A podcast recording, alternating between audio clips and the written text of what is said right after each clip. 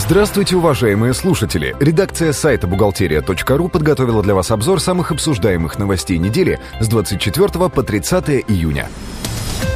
Какие налоги и сборы нужно уплатить в июле этого года? Какие декларации и отчеты надо сдать и в какой срок? Подробный календарь бухгалтера на июль 2013 года вы найдете на сайте бухгалтерия.ру.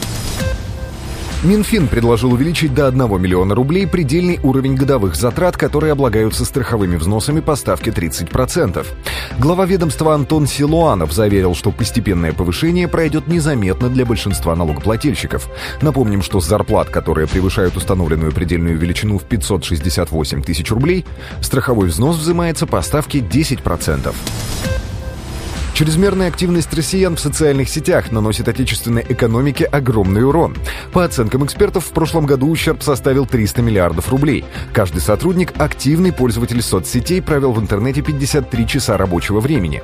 Наибольший экономический урон причинили россияне, которые трудятся в сфере финансов и операций с недвижимым имуществом, аренды и предоставления услуг.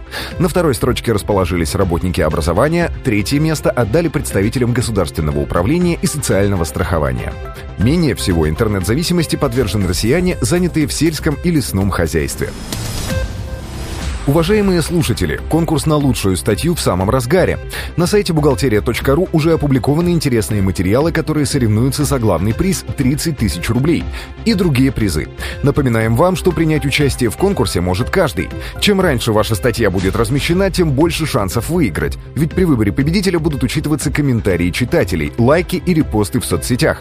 Те, кто уже прислал заявки на размещение статьи, просим поторопиться, осталось мало времени. Подробнее о конкурсе вы узнаете на сайте бухгалтерия.ру. Минтруд представил пенсионный калькулятор, разработанный в соответствии с новой пенсионной формулой. Новый калькулятор позволяет рассчитать условный размер пенсии в ценах 2013 года как по действующей пенсионной формуле, так и по формуле, которая в настоящее время разрабатывается правительством. Калькулятор опубликован на сайте министерства. За дискриминацию при приеме на работу будут наказывать. Госдума рассматривает соответствующий законопроект. Например, объявления типа «приглашаются только молодые люди» или «приглашаются люди такой-то национальности» являются нарушением законодательства. За это предлагается ввести административную ответственность.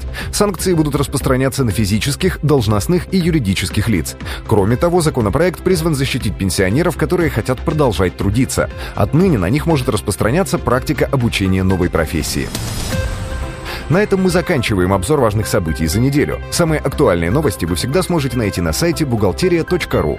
Выпуск создан при поддержке издательства «Оператор». Спасибо, что вы были с нами. Слушайте нас через неделю.